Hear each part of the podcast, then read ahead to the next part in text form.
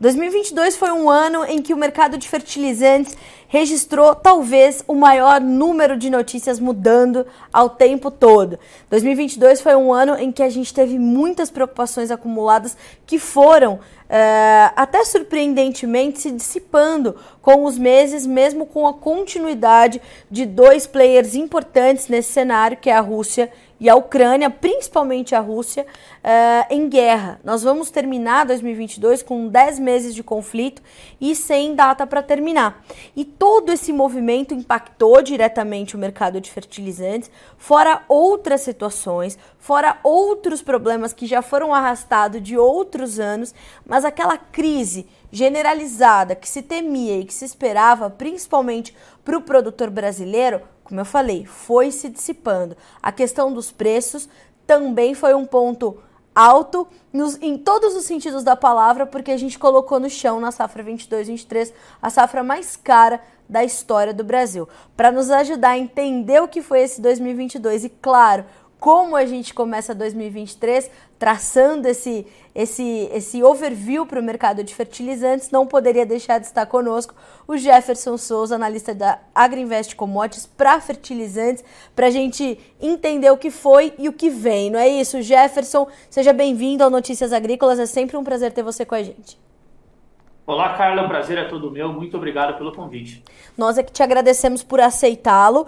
E Jefferson, você concorda com essa minha abertura? 2022 foi um ano para a gente registrar nos altos dos mercados de fertilizantes, né?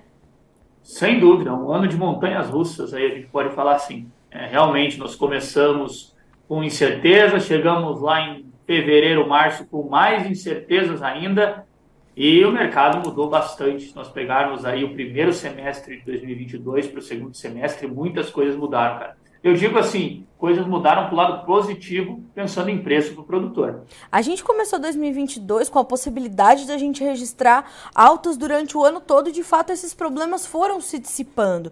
É, e isso aconteceu, Jefferson, o que é o mais surpreendente, com a manutenção da guerra, né? Que inclusive 2022 também vai se encerrando com a notícia da taxação da Rússia sobre os fertilizantes. Quer dizer, poderia é, é, é, terminar pior do que começou, não aconteceu. Aqui você atribui essa, essa melhora quando a gente pensa em termos de preços para o produtor brasileiro. O que, que a gente observou que deu espaço para esse respiro? Olha, então vamos pensar no seguinte: quando o ano começou, a situação já não era muito fácil para algumas matérias-primas. Quando deu a guerra, as coisas pioraram de vez. E aí os preços atingiram suas máximas lá por abril, é, meados de, de abril, até mesmo começo de maio, algumas matérias-primas. E de lá para cá, Carla, os preços circularam fortemente. Então, primeiramente, que nós conseguimos entender desse mercado em 2022. Não faltou matéria-prima para ninguém. Nenhum produtor ficou sem fertilizante. Segundo ponto importante, a Rússia continuou participando do mercado sem nenhum problema, mesmo com guerra. O Brasil continua importando quantidade gigantesca de fertilizantes da Rússia, sem problema nenhum. E terceiro ponto, o produtor reduziu a sua demanda. Isso nós estamos sentindo, e segundo os últimos dados da ANDA, a nossa entrega de fertilizantes, considerando os primeiros nove meses de 2022, caíram mais de 10%. Então, isso mostra realmente que o produtor, de uma certa forma, olhando os preços elevados, ele comprou menos. Do outro lado, as nossas importações no primeiro semestre, dado o risco de faltar adubo, elas tiveram um aumento muito grande. Então, é claro, se você tem uma oferta maior e você tem uma demanda menor, você cria um cenário propício para você ver uma queda no preço. E foi isso que aconteceu. Os importadores anteciparam o problema, porque realmente poderia faltar. Quando nós falávamos lá em fevereiro, cara, eu me lembro, dia 25 de fevereiro, 26 de fevereiro, era uma incógnita tremenda. Ninguém sabia onde o mercado de fertilizantes ia parar. Porque realmente, a Rússia era e continua sendo a maior fornecedora de adubos para nós aqui no Brasil. Se ela entrou em guerra com a Ucrânia, os Estados Unidos sinalizaram sanções, a União Europeia, as maiores potências do mundo sinalizaram sanções, é óbvio que naquele momento nós, nós tínhamos o risco de faltar matéria-prima e o mercado precificou isso o preço explodiu. A partir do momento em que os carregamentos começaram a realmente sair da Rússia com mais força, nós vimos que a oferta no Brasil foi aumentando e os preços foram caindo. E quando nós chegamos no final de novembro desse ano, um super simples, por exemplo, recuou mais de 60% em relação ao pico que ele atingiu no começo de abril. Ou seja, é uma melhora no poder de compra para o produtor. Então, nesse momento, nós estamos vendo um cenário muito mais favorável para a safra 23-24 do que nós víamos no ano passado para a safra atual, a safra 22-23. E Jefferson, você pontuou uma situação dessa, dessa questão da, das importações, dessa, dessa necessidade que a gente tem de olhar para a Rússia e tudo mais, porque ao, ao lado desses temores em torno da matéria-prima em si, nós tínhamos também os pontos de alerta em relação à logística, que foi uma situação que você veio pontuando também ao longo de todo 2022, Carla. Vamos ter atenção à logística, não só a logística portuária nas, nas origens, mas na chegada aqui para a gente fazer toda, é, é, todo o transporte né, e, e, e, e levar para onde precisa esse fertilizante. Uhum. Foi um ponto de muita atenção. A gente conseguiu também passar por isso sem maiores problemas ou em determinados momentos de 2022 a gente teve aí esses gargalos mais apertados quando a gente olha para a logística, para os fertilizantes especificamente. Olha, cara, olhando o nosso, vamos pensar assim, o lado de entrega para o produtor, nós não tivemos problemas eu não presenciei nenhum tipo de problema para o produtor receber. O que nós tivemos problemas foi o seguinte: como o Brasil importou um volume muito grande de fertilizante, chegou ao ponto aqui em que as filas dos navios ficaram bastante expressivas. E, obviamente, nós falávamos lá no mês de agosto, não sei se você se lembra, que o Brasil estava passando por um problema de estoque de fertilizante, estoque físico, não tinha de guardar matéria-prima, porque nós importamos um volume muito grande, antecipado, coisa que nós não estávamos acostumados. Então, dessa maneira, nós podemos dizer que, em alguns momentos, para o importador, a logística ficou um pouco complicada, porque realmente ele não tinha espaço físico para guardar. Agora, pensando do lado do produtor, o consumidor de fertilizantes, eu não vi nenhum relato de problema logístico. Confesso para você, não vi nenhum relato. Então, nós passamos o ano de 2022, é, nós começamos, como eu falei, com inúmeras incertezas, e nós vamos terminando com um ano tranquilo em questão de recebimento de matéria-prima. Agora, o preço, claro, em alguns momentos, infelizmente, o produtor precisou pagar aí um dos maiores níveis que ele já pagou. Jefferson, a gente destacou também a, a força que tinha a, e a intensa volatilidade, e era um dos pontos de preocupação também a questão do cloreto de potássio, né? Porque a gente não tinha só a questão russa, mas a gente tinha a questão da Bielorrússia, depois a gente teve a questão do Canadá, depois a gente teve toda a questão. Uh, uh, global de, né, de, de desalinho da produção.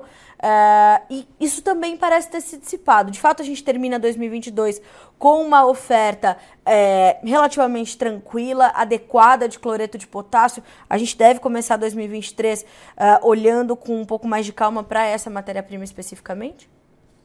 Olha, nós terminamos o ano com até mais do que eu esperava, cara. Nós importamos bastante coisa. É, o Canadá certo. aumentou muito a participação, como eu falei, a Rússia continuou, embora a Bielorrússia perdeu uma participação no mercado, mas essa perda ela foi compensada pelas demais origens. Então, hoje, no Brasil, se nós pensarmos nesse final de 2022, nós temos uma quantidade grande de cloreto de potássio aqui.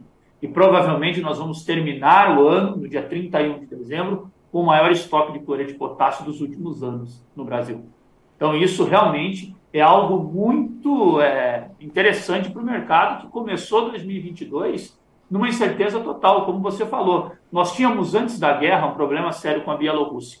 Nós não sabíamos como que os, os bielorrussos iriam se comportar com todas essas sanções que foram aplicadas no país. Pelo visto, né, nós continuamos vendo a Bielorrússia um pouco fora do mercado. Ela voltou a fazer alguns negócios pontuais com o Brasil, mas ela perdeu muita participação. Só que do outro lado, Carla, o Canadá compensou essa falta, a Rússia continuou firme, a Alemanha também. Então, hoje no Brasil, nós não temos problema de falta de cloreto. E até por isso, eu digo a você que os preços do KCL no Brasil recuaram, recuaram mais de 50% de maio até o começo de dezembro. Mais de 50%. Mais então, é uma 50%. queda muito grande. Tá. Mais de 50%. Tá. Outro, outro grupo que chamou muita atenção, mas aí pela sua intensa volatilidade, foi a ureia. né, Jefferson? A gente, a gente falava de uma semana para outra, da máxima de um ano, depois a mínima, e, e, foi uma. Acho que foi uma das montanhas russas mais radicais que a gente, que a gente usou aí para para entender o que estava acontecendo foi o mercado de ureia, completamente volátil esse ano de 2022, né? Exatamente. Ele começou o ano lá em cima. Eu me lembro bem que em janeiro, fevereiro, nós fizemos uma, uma conversa como essa. Eu Sim. falei para você: olha, cara, a ureia caiu 45% em menos de 90 dias. Isso. Então o ano já começou com uma montanha russa. Quando estourou a guerra, o primeiro fertilizante que sentiu foi quem? A ureia também. a ureia explodiu, ultrapassou mil dólares por tonelada. E aí nós vimos também o primeiro fertilizante caindo forte, a ureia. Então, realmente, ela é o maior termômetro para essas oscilações globais que nós vemos. Deu a crise do gás natural, quem sofreu? A ureia. Fertilizante subiu fortemente. E agora também nós estamos terminando 2022, cara, em meados de dezembro, a ureia rompeu a marca de 500 dólares por tonelada. Estamos falando de uma ureia a 495 dólares, mais ou menos, 490, ou seja, mínima de 15 meses. Meu Deus. Nós terminamos o ano de 2022, estamos terminando com o menor preço visto de janeiro até dezembro, abaixo de 500 dólares a tonelada. Realmente é um fato muito interessante também é reflexo de uma demanda menor neste momento, isso motiva esse, inclusive essa marca importante, esse rompimento para baixo uh, dos 500 dólares, uh, Jefferson? Sim, sem dúvida, sem dúvida. Uma outra coisa, né? A Europa lá no mês de agosto, ela vinha, ela vinha desenhando uma crise muito séria para dezembro, janeiro e fevereiro. Recentemente, nós escutamos, escutamos que as autoridades da União Europeia estão afirmando que os europeus irão passar o inverno sem problemas em relação ao gás natural. Para o setor de fertilizantes, isso é muito positivo, porque a União Europeia, as empresas que atuam na região, chegaram a cortar a produção de 70% de amônia. E aí, ali no mês de outubro, final de outubro, início de novembro, nós vimos a sinalização por parte das empresas de uma retomada da produção, uma retomada parcial. Certo. Mas, Carla, já é o suficiente para tranquilizar um pouco da oferta global. Tá. E aí, consequentemente, os preços da ureia começaram a cair. E em 30 dias, pegando ali do dia 15 de novembro até o dia 13, 14 de dezembro, a ureia recuou mais de 16%. Tá. É, essa era, era essa, é, esse entendimento que eu queria ter. Vamos terminar 2022, portanto, com parte, pelo menos, da produção uh, da União Europeia sendo retomada. Essas fábricas voltando a, ampliar um pouco da sua capacidade, daquilo que foi é, paralisado durante ali o pico do, da, da, da, crise do gás natural. Exatamente. Eles cortaram 70% tá. da produção de amônia. Nós vamos terminar o ano aí com um corte de 30%, 25%. Tá. Mais ou menos isso. O corte continua? Continua, porque a margem por lá não é nada boa. Cara. Sim. Se nós pegarmos os preços atuais do gás natural, estou dizendo uma margem negativa para a produção europeia de nitrogenados. Sim. Nós estamos vendo uma margem negativa. Então, isso não incentiva o produtor lá naquela região a aumentar a produção. Ele vai colocar ali seus 25%, 30% de corte. Certo. Só que já é um cenário muito melhor do que nós esperávamos lá em agosto. É muito melhor. Que agosto eu tinha 70% de corte. Então, eu terminando o ano em 25% é muito mais otimista. E uma outra coisa que nós não podemos esquecer, cara, em 2022, a margem das empresas que atuam nos Estados Unidos, no Oriente Médio, em outros lugares, ela foi uma margem bem positiva. O que, que isso gera? Gera um aumento da oferta. Se eu não tenho uma resposta do lado da demanda, eu estou impulsionando as cotações para baixo. E é isso que está acontecendo nesse final do ano.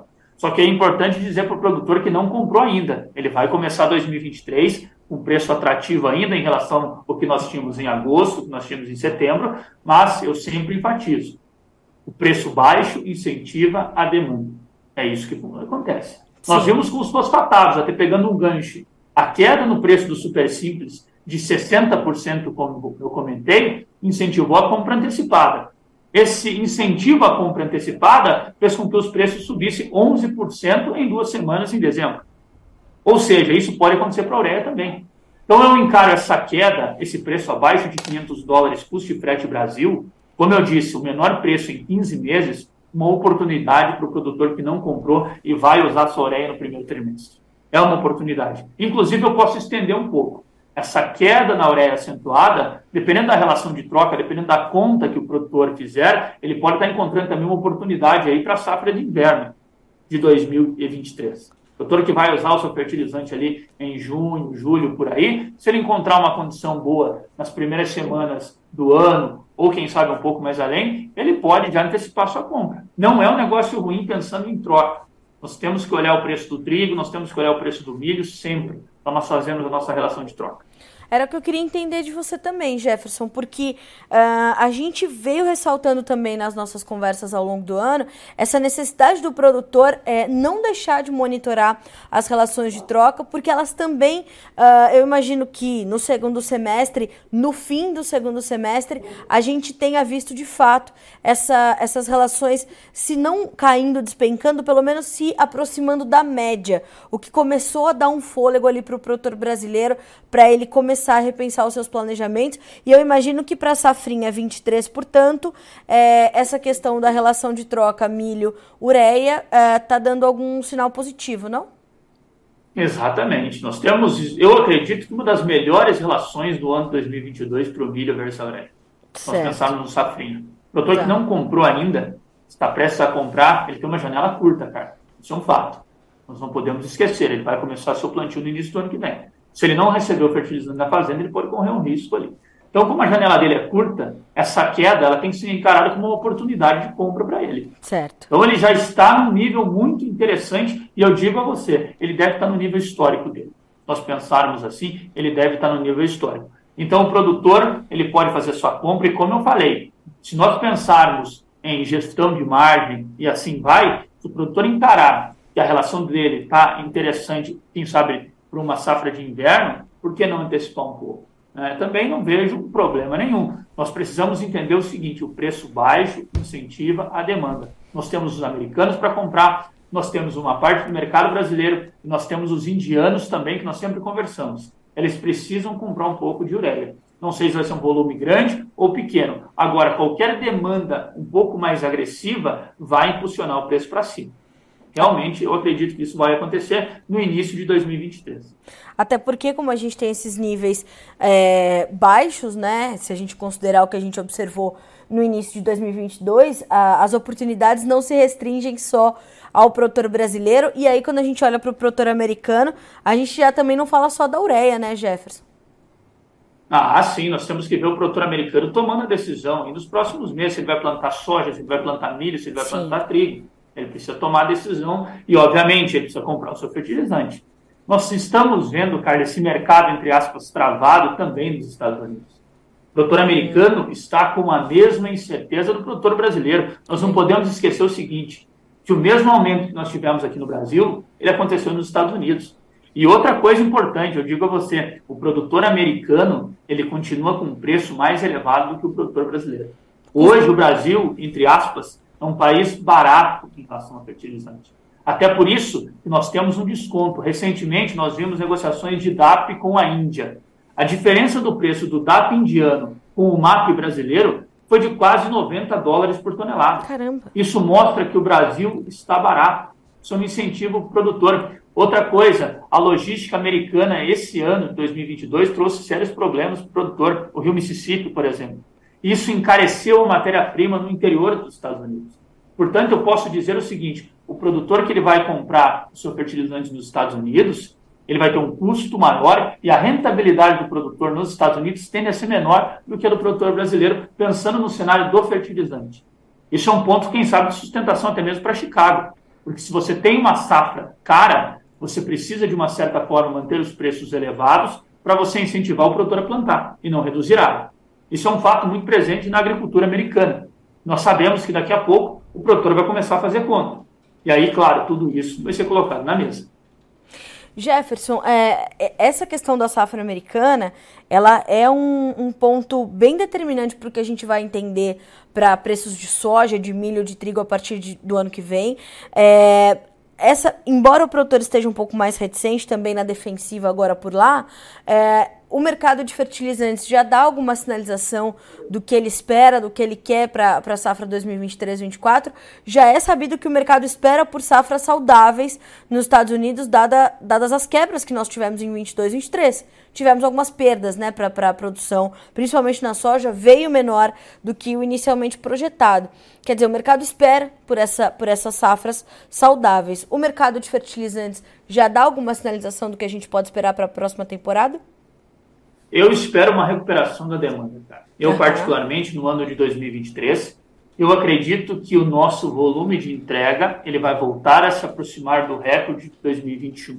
Tá. não digo que ele vai superar 45 milhões de toneladas, mas eu acredito que ele vai ficar aí próximo a 44,5, quem sabe. Por que isso? Pela queda no preço e pela manutenção do preço da soja, do milho e das commodities como um todo. Isso vai incentivar o produtor a voltar a comprar as suas necessidades completas de fertilizantes. E outra coisa, cara, nós temos aumento de área no Brasil, coisa que nós não vemos nos Estados Unidos há bastante tempo. Esse aumento de área, ele faz com que nós necessitamos mais de fertilizante por aqui. Certo? Uma das formas de crescer o uso de fertilizante é você aumentando a área. E eu acredito que com o preço de soja, de milho, até mesmo de outras commodities, nós podemos ver o produtor aumentando a área. Se ele aumenta a área, ele vai utilizar mais fertilizante. Então, a demanda para 2023, eu acredito que ela vai estar próxima a 2021. E para 2024, dependendo da nossa conjuntura, é claro, estou pensando no universo bem lá à frente, eu acredito que o Brasil vai ultrapassar a marca de 45 milhões de entrega e vai se tornar o terceiro maior consumidor de fertilizantes do mundo, tá. ultrapassando os Estados Unidos, ultrapassando os americanos. Olha só. Jefferson, uh, nesse ano também a gente tratou muito desse assunto com aquele Plano Nacional dos Fertilizantes, a independência do Brasil, e a gente viu que, de fato, é, essas discussões acabaram perdendo um pouco daquele ritmo intenso que a gente estava no meio da crise, no pico, no pico da guerra. É, isso pode voltar a ser discutido é, em 23 ou você acha que talvez por uma mudança governamental, uma mudança política em Brasília, isso possa ter menos prioridade? Como é que você imagina que essas discussões possam avançar no próximo ano ou ficarem um pouco mais contidas, né, um pouco mais estáveis e não avançarem tanto? Olha, Carla, eu acho que não, não é questão de pode, eu acho que nós devemos fazer isso. Certo. O Brasil não pode deixar de lado o plano. É, todo o trabalho que foi dispensado para criar esse plano, criar realmente algo consolidado, não pode ser deixado de lado. O Brasil não está numa posição confortável sendo dependente de 80%, 85% das importações. Nós somos os maiores produtores de soja do mundo, somos os maiores produtores de várias coisas, e nós não podemos depender de 85%, 80% que seja da demanda externa por fertilizante. Nós já vimos o que, que isso acontece caso qualquer rumor se passe lá fora. Nós já vimos, tivemos a experiência de 2022. Não foi interessante o produtor pagar 1.200 dólares na tonelada do cloreto, 1.300 na tonelada do mato. Isso não é interessante. Então, o que, que acontece? O plano ele não pode ser deixado de lado. E eu espero que ele não seja realmente deixado de lado. Porque nós temos muitas coisas interessantes no plano. Eu converso sempre com o pessoal do Ministério da Agricultura e eu acredito que eles vão fazer grandes esforços para o plano não parar numa gaveta. Nós não queremos isso. O Brasil ele não vai se tornar independente, cara. Eu sempre enfatizo. Não é o objetivo do plano deixar o Brasil independente. Sim. Nós temos que diminuir a dependência das importações. Nós precisamos. Se nós olharmos os quatro maiores consumidores de fertilizantes do mundo, o Brasil, dentre eles, é o que mais importa. Certo. Nós somos os maiores importadores do mundo de fertilizantes.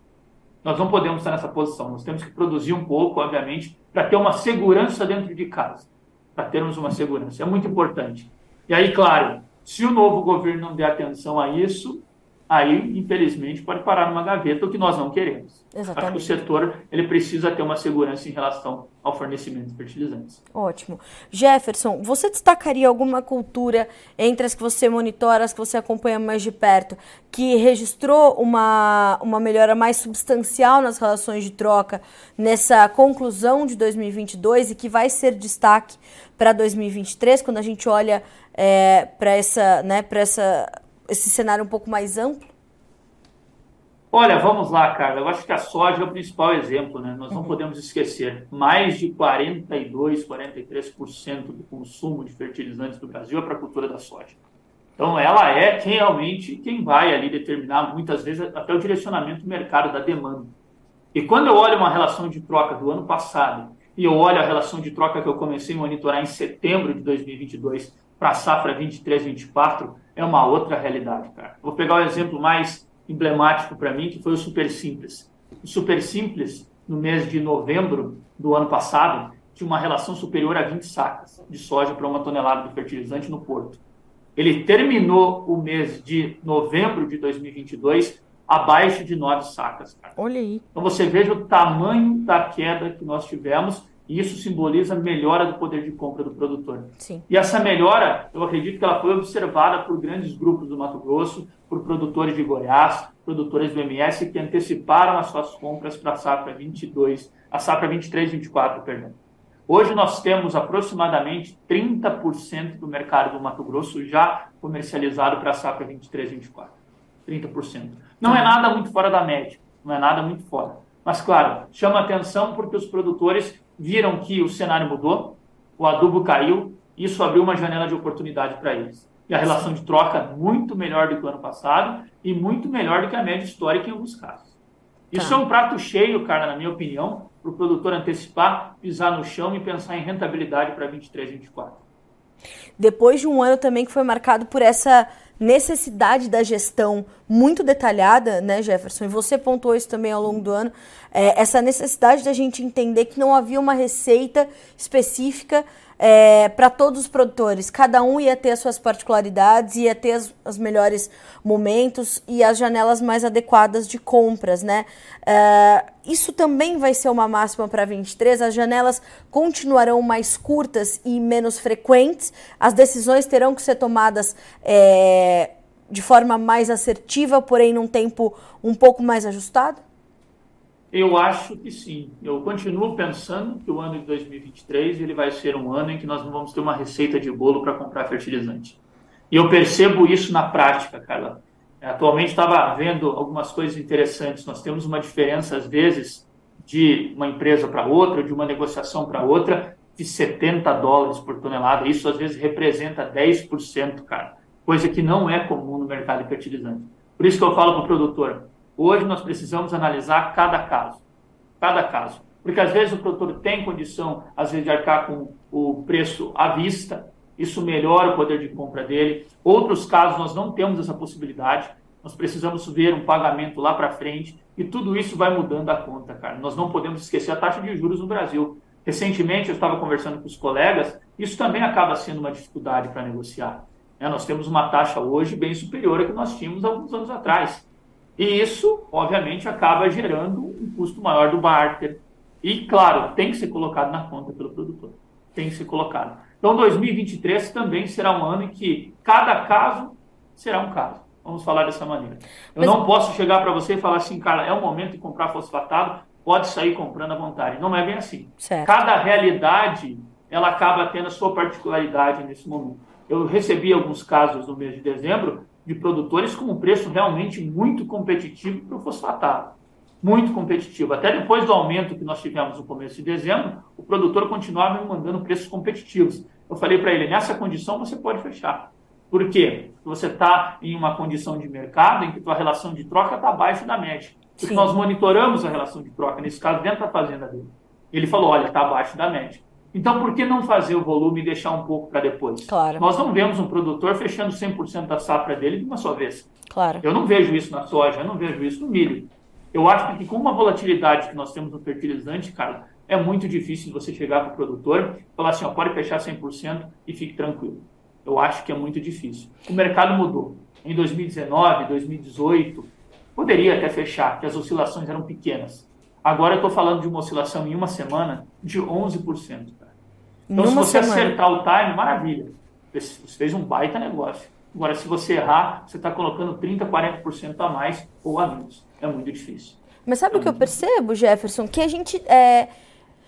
Eu quero acreditar, pelo menos, que a gente tem também um, um produtor que, que, que está buscando cada vez mais essa a profissionalização da sua gestão. Né? É, buscando a educação financeira, buscando cursos ou treinamentos como a própria Greenvest é, tem uma, uma parte educacional imensa, né? Com grandes profissionais, é, você, o Marcos, o Eduardo Vaninho, o João. Então a gente tem um time de, de profissionais hoje no Brasil que são multitask, né? Que são multitarefas. Eles não são só é, compradores ou vendedores de grãos, não são só consultores de fertilizantes. Eles buscam, de fato, é, otimizar e profissionalizar essas gestões para que haja haja realmente esse, esse entendimento do produtor que ele não trabalha mais numa linha reta. Né? Ele precisa é, é, saber captar a, as, as oportunidades do dia. Nós tivemos dias em 2022 que a gente não tinha lançamento de preço pelas revendas, né, Jefferson? O produtor tem que saber Exato. lidar com dias como esse. Sem dúvida. E outra coisa, não é porque o produtor comprou, vamos supor, lá no final da janela de compra que ele pagou um preço excepcional, que no ano que vem ele vai comprar no final da janela, ele vai pagar um preço excepcional. As coisas mudam, cara, de um ano para o outro, as coisas mudam. E o que, que eu acredito que vai acontecer em 2023? Nós não vamos ter uma abundância de fertilizantes como nós tivemos em 2022. Né? Quando eu digo uma abundância, são estoques robustos e assim hum. vai. Porque a partir do momento em que as empresas importadoras elas não conseguem vender o fertilizante, cara, é óbvio que também elas vão ter um cuidado maior em tomar posição. Elas vão ter. Então, obviamente, eu não posso considerar que o ano de 2022 foi uma regra para o fertilizante. O produtor não pode. Ele fala assim: ah, eu comprei lá em julho para soja, agosto, eu tive o melhor preço. Se eu fizer isso em 2023, eu vou ter o melhor preço também. Olha, não é assim que as coisas funcionam. Não é. Por isso que eu falo: a melhor conta, o melhor termômetro é o poder de compra do produtor. Se ele tem uma condição que historicamente está favorável para ele, por que não fazer uma parte? Claro. Não estou falando para fechar 100%. Por que não fazer uma parte? E o restante nós vamos acompanhando. Aí o que, que acontece? O produtor, no final, ele vai ter uma média. Ele vai ter uma média, assim como ele faz com a soja. Sim. Ele vai lá vende 20%, ele vai lá vende 30%, e no final ele faz uma média de preço. Eu acho que o adubo, com uma volatilidade do tamanho que nós estamos vendo, cara, é muito importante o produtor prezar por essa média. Certo. É muito importante. Ele pode perder poder de barganha? Pode perder. Infelizmente, nem tudo é perfeito. Agora, ele tem duas opções. Ou ele pode perder o poder de barganha, ou ele pode errar realmente o time de compra. Claro. Então, é crucial nós termos esse entendimento que o mercado, nos últimos 18 meses, nos últimos 20, ou até mesmo nos últimos 24 meses, o mercado de fertilizantes passou por uma transformação gigantesca. E, obviamente, se ele passou por uma transformação gigantesca, a comercialização e a compra por parte do produtor também tem que passar por uma mudança. Eu não posso achar que eu vou ter o mesmo modelo de negócio que eu tinha lá em 2019, 2018. Eu não posso. As coisas mudaram. Então, a minha atitude como produtor, como consumidor da matéria-prima, ela também tem que mudar. E, obviamente, eu preciso buscar ferramentas que me tragam uma razão na comercialização. Não é porque meu vizinho comprou que eu também vou comprar. Sim. Preciso de alguns parâmetros. E eu gosto muito, e eu sempre prego, a filosofia da relação de troca porque ela traz uma ideia muito melhor do que só olhar preço, cara. Se eu falar hoje para você que 400 dólares e 90, 490 dólares por tonelada no preço da ureia é barato, eu estou errado se eu pensar só em preço. Porque anteriormente o preço da ureia era 250, 300 dólares por tonelada. Sim. Só que se eu pensar em relação de troca, cara, é um momento interessante. Porque o produtor vendia o milho dele lá atrás a 16, 18 reais. Né? Vamos colocar em dólares, 5 dólares por saca. Hoje o produtor ele consegue vender às vezes a 14 dólares por saco. Então ele aumentou o preço de venda e nós estamos vendo um preço de fertilizantes não tão bom assim, pensando no histórico, mas a relação de troca dele fica atrativa. E é isso que eu acho que é mais interessante. Ele realmente optar por esse tipo de comercialização. Bom, Jefferson, acho que dessa forma a gente amarra muito bem esse nosso overview que a gente propôs aqui para o produtor, né? Todos esses pontos de atenção que ele teve e que alguns a gente vai levar para 2023 e vamos fortalecidos para o ano que vem, diante de tudo que a gente passou em 2022 com o mercado de fertilizantes. Agora, também não dá para pegar tudo que viveu em 22, todos os temores, todas as crises e não levar as lições para o ano que vem, né, Jefferson? Pelo amor de Deus. Claro, agora nós, nós vivemos um ano de 2022 bastante atípico, uma guerra, dificuldades, incertezas. Para o ano de 2023, nós entramos mais tranquilos produtor hoje está mais tranquilo, se a gente pensar com o que nós tínhamos lá em fevereiro. Só que, claro, nós temos que levar todas essas lições, como você mesmo comentou. E É buscar isso. sempre, Carla, proteger a margem. O doutor precisa pensar nisso. Ele é uma empresa que ele não vai produzir dois anos, ele vai produzir por décadas.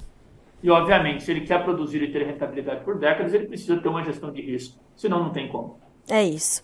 Jefferson, eu aproveito, claro, né, a oportunidade para te agradecer demais pela parceria desse ano, te agradecer pelo carinho que você tem com a nossa equipe toda, é, por sempre estar disposto, né, a dar as informações para a nossa audiência, a compartilhar essas boas informações. Então, aproveito para te agradecer e para te desejar um 2023 cheio de novas conquistas, né? Você que teve um 2022 também muito agitado. Acho que teve em todos os cantos do Brasil, né, Jefferson? Falando é, sobre isso. bastante, viajamos bastante. Isso que é importante. Eu acho que, além de ficar no escritório, a gente tem que sair um pouco, Sim. escutar o produtor, que é o grande consumidor, escutar também o importador, que sem ele não chega o adubo pro produtor, o dono da revenda, o comerciante, o vendedor, todo mundo tem que ser escutado no setor, porque aí nós vamos ter uma visão bastante neutra de tudo que acontece, sem um viés, né, Carlos? Eu acho que isso é o mais importante do analista. Você não pode ter um lado ou outro. Você tem que analisar os fatos e tirar as conclusões. E eu acho que você saindo do escritório, indo conversar, a gente consegue ter uma boa visão disso. Sem dúvida. Então, aproveito para reforçar a, a, a parceria para 23. Tenho certeza que estaremos juntos, nós, Notícias Agrícolas, e vocês do, todos da Agriinvest. Desejo que seja um Natal muito bom, muito especial para você, para sua família, para o time da Agriinvest, a quem nós temos muito carinho, e também um novo ano cheio de realizações. Obrigada mais uma vez por estar conosco e por, por nos dar essa certeza de que continuaremos juntos. Obrigada, Jefferson. Sem dúvida, eu que agradeço. Muito obrigado, Carla. Obrigado a todos os Notícias Agrícolas. É um prazer falar com vocês. Eu acho que o nosso trabalho se complementa muito bem. E, claro, sempre digo e termino falando: contem com a gente. Esse é o mais importante. Estamos aqui de portas abertas. Quem quiser nos visitar, quem quiser nos ligar, estamos por aqui para conversar. E se não concordar com a nossa opinião, eu também gosto muito de falar: eu não concordo com a tua opinião por isso, isso e isso. Acho que isso engrandece Sim. o debate de uma maneira gigantesca. É por isso que nós estamos aqui. Agradeço muito. Um Feliz Natal, um próspero 2023 e estamos por aqui. Obrigada, Jefferson. A gente se vê em 2023, meu amigo. Até a próxima. Um abraço para você e Sem para todo o time da Greenvest. Um forte abraço a todos. Até breve. Até. Até mais. Senhoras e senhores, o grande Jefferson Souza, né? Eu sempre, sempre que termina as, termino as entrevistas com o Jefferson, a gente sai aprendendo um monte de coisas novas, né? E o Jefferson faz, portanto, esse balanço. Começamos 2022 muito temerosos, muito temerosos. Os fertilizantes acho que ganharam a, a capa de todos os jornais, não só dos jornais é, específicos, né, dos veículos de comunicação específicos para o agronegócio, mas ganharam ah, as manchetes na grande mídia pela importância que tem. Inclusive, é, sugiro, vou deixar até aqui junto para vocês um, um episódio do podcast Conversa de Cerca que eu gravei com o Jefferson, fazendo essa essa revisão da história, né? Vamos revisitar a história e entender como os fertilizantes apareceram, né? A gente está falando dos químicos, naturalmente, é, mas como eles surgiram, como eles começaram a, a, a, se mostrar necessários, como eles foram determinantes e são determinantes para uma revolução produtiva que nós temos, que é o que faz com que nós possamos estar no contexto em que estamos hoje. O Brasil, principalmente, né? Sendo um dos players mais importantes no quadro global de oferta e demanda uh, de alimentos, fibras e energia. Então, quer dizer, a gente entende esse mercado como uma das pontas iniciais para a gente entender todo o resto. E esse ano, por conta da guerra, por conta ainda dos rescaldos da pandemia, por conta das questões inflacionárias, das taxas de juros, todo esse mercado foi muito, pelas questões logísticas, tudo isso foi muito impactado. E o fertilizante estava ali no coração desse turbilhão todo. E o Jefferson veio trazendo as informações ao longo, e claro, outros profissionais também, ao longo de todo o ano, ajudando o produtor a enxergar essas janelas de oportunidade que teve para sua comercialização. Inclusive para sua compra de insumos. É, é, relacionada né, com as suas vendas. Aí perceba, o Jefferson destaca que mais de 50% de queda no valor do, do KCL, né, do cloreto de potássio, que era uma preocupação fortíssima no início de 2022, temos e a, acho que a mensagem principal do Jefferson, as mensagens são duas. Um, não faltou fertilizante para ninguém. Havia essa, essa, esse temor, falava-se em adubação zero durante 2022.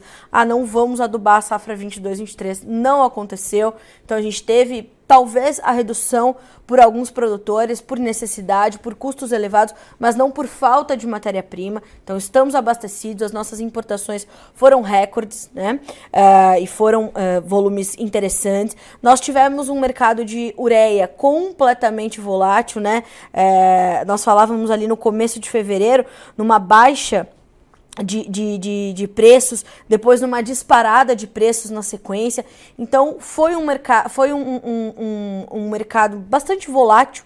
É, a gente destacou aqui o KCL, a ureia, uh, os fosfatados, o Jefferson trouxe a questão do super simples para as relações de troca, mas foi um ano, olha, para prender o fôlego na hora de pensar em comprar uh, ou travar ali a sua venda na troca de fertilizantes, né? Foi um ano para realmente registrar nos autos ali e a gente aprender muito com 2022. Vamos para 2023 com uma sinalização positiva, com uma possibilidade de aumento da demanda, aumento de área, olhar para a safra 23, 24 dos americanos, que já vão começar a tomar suas decisões no começo de 23, porque plantam né, antes de nós. Uh, vamos olhar também como fica a nossa safrinha, boas oportunidades para quem está fazendo safrinha 23 e a ureia, né, que ali em meados de dezembro rompeu para baixo a máxima dos 500, a, a, a marca dos 500 dólares por tonelada.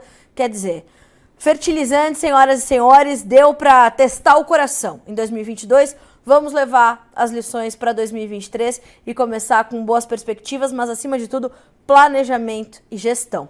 A gente fica por aqui com esse boletim, mas a nossa programação especial de final de ano continua para que vocês terminem 22 e comecem 23 como os produtores rurais mais bem informados do Brasil.